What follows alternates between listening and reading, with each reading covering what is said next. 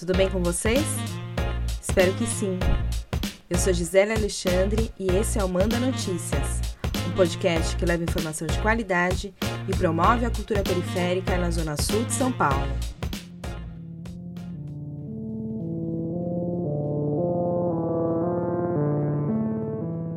Mais de 270 mil.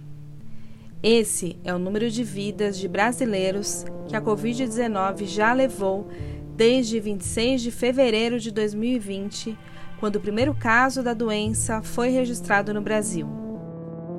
Esse número é quase o mesmo da população total do distrito do Capão Redondo, aqui em São Paulo, de acordo com dados da Fundação SEAD. É como se esse território sumisse do mapa. Você consegue imaginar isso? A vacina chegou, mas infelizmente, a pandemia decretada pela Organização Mundial da Saúde em 11 de março de 2020, ainda está longe de chegar ao fim. Chega de frescura, de mimimi? Vão ficar chorando até quando? Devagar, alguns países do mundo começam a retornar às atividades, superando a crise sanitária mais difícil da última década. Mas por aqui, a saída da crise parece estar bem longe de ser uma realidade. É, aqui no, o pessoal na, na, minha região, aqui no meu bairro, poucos, poucas pessoas mudaram suas rotinas, né? Pelo que eu percebo, é, os comércios continuam abertos, é, com alguma quantidade razoável de pessoas, né? E assim, se elas estão se prevenindo, se previne mais dentro de casa, mas pela rua, pelo, pelo movimento, não, não tem muita diferença não. Esse que você ouviu é o Robson Alves dos Santos. Ele é designer gráfico e morador do Capão Redondo. O que ele disse reflete nos números. No mesmo dia em que a pandemia completou um ano, em 11 de março, são Paulo registrava mais de 2 milhões e 100 mil casos de Covid-19. Em média, 11.500 novos casos são confirmados diariamente no estado. Mais de 63 mil pessoas perderam a vida em São Paulo desde o início da pandemia. Estou bastante triste de ter que anunciar aquilo que temos a anunciar hoje aqui. Mas a nossa prioridade desde março do ano passado foi e continua sendo preservar as pessoas, preservar vidas, reconhecer que a existência é um dever daqueles que ocupam função pública de assumir responsabilidades para proteger a coletividade. E é exatamente isso que nós estamos fazendo. E foi assim que o governador João Dória começou a coletiva de imprensa na quinta-feira passada. Ontem, 15 de março, começou no estado de São Paulo a fase emergencial com medidas mais duras de restrição. O objetivo é diminuir o aumento de casos, de internações e mortes por Covid e a sobrecarga dos hospitais em todo o estado. O governo determinou toque de recolher em todas as cidades do estado entre as 8 da noite e as 5 da manhã. Além disso, está proibido o acesso aos parques e praias ou a qualquer tipo de aglomeração. Esse é o momento mais difícil da pandemia que enfrentamos no nosso estado. Na verdade, é o próprio país que vive, mas especialmente o nosso estado enfrenta uma das maiores, se não a maior crise sanitária de todos os tempos.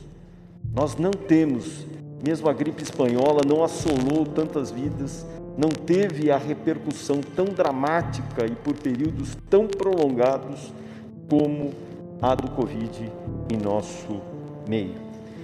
Com a velocidade da pandemia muito mais rápida, acometendo de forma impiedosa um maior número de pessoas num curto espaço de tempo, os nossos hospitais estão começando a comprometer. Vários deles já estão comprometidos, chegando a 100% da sua ocupação. Estamos, portanto, no limite. Esse que você acabou de ouvir é o secretário da Saúde do Estado, Jean Gorenstein. Na fase emergencial, que vai até o dia 30 de março, As escolas da rede estadual só ficarão abertas para merenda de alunos e distribuição de materiais mediante agendamento prévio. E as escolas da rede municipal terão suas aulas suspensas a partir de amanhã, 17 de março, até o dia 4 de abril. Também fica proibida a retirada presencial de produtos em restaurantes e lanchonetes. O atendimento presencial em lojas de materiais de construção, as celebrações religiosas e as atividades esportivas em grupo também ficam proibidas. As lojas e restaurantes só poderão fazer entrega no sistema drive-thru, que é aquele que o consumidor recebe o produto dentro do carro. Isso pode acontecer entre as 5 da manhã e as 8 da noite.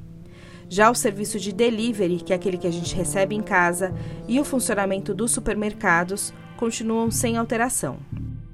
O teletrabalho vai ser obrigatório para todas as atividades administrativas que não são essenciais. Isso vale tanto para os órgãos públicos como para os escritórios e serviços de call center. De acordo com o governo, essas medidas têm o objetivo de reduzir a circulação de pelo menos 4 milhões de pessoas em todo o estado. Precisamos ajuda de todos.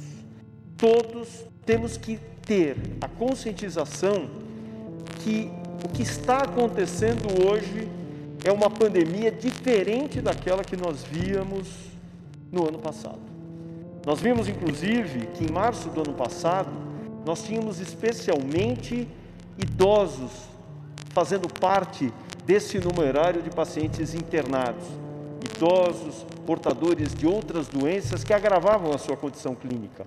Hoje, em muitas UTIs, 50% da sua ocupação já é composta por pessoas com idade menor do que 50 anos, ou seja, mais jovens estão sendo comprometidos. E quando eu digo isso, jovens de 26, 29, 30 anos que ali estão em estado muitas vezes graves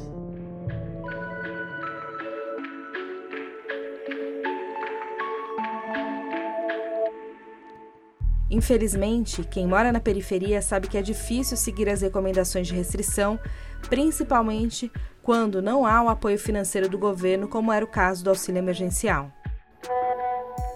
Olha, é, eu acredito que o nosso presidente deixou, deixou, muito a desejar, né? E vem deixando, né?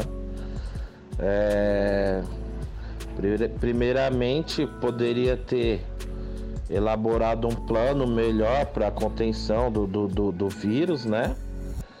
E agora a gente está vendo o resultado aí, está explodindo na, é, na região aí, né? Em todos, os, em todos os estados brasileiros, né? E como eu falei, eu acho que ele deixou muito a desejar. Então agora o que, o que resta a gente fazer é orar, pedir a Deus que nos que cuide de, da, da gente, né? E também fazer nossa parte, é, se cuidando, se prevenindo, porque se a gente for depender do, dos nossos governantes, a gente tá morto.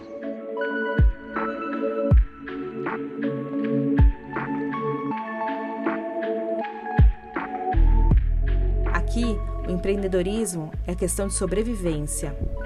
O comércio local muitas vezes não tem como parar. Mas se você não é uma dessas pessoas e tem condições de ficar em casa, por favor, faça isso. O baile pode esperar. É importante a gente lembrar que o que está em jogo é o bem mais valioso que a gente tem a nossa vida. Eu vou ficando por aqui e te encontro no próximo episódio.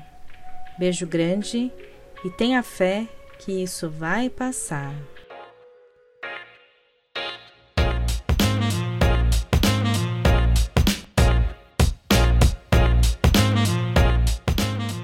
Você pode conferir os episódios anteriores do Manda Notícias nas principais plataformas digitais de áudio ou nas redes sociais, Facebook, Instagram e YouTube. E você também pode receber esse conteúdo diretamente no seu WhatsApp. Basta enviar um oi para mim no número 983360334. O Manda Notícias tem a produção e locução de Gisele Alexandre e a edição de áudio de Miller Silva. Neste episódio, você ouviu trechos da coletiva de imprensa do governo de São Paulo.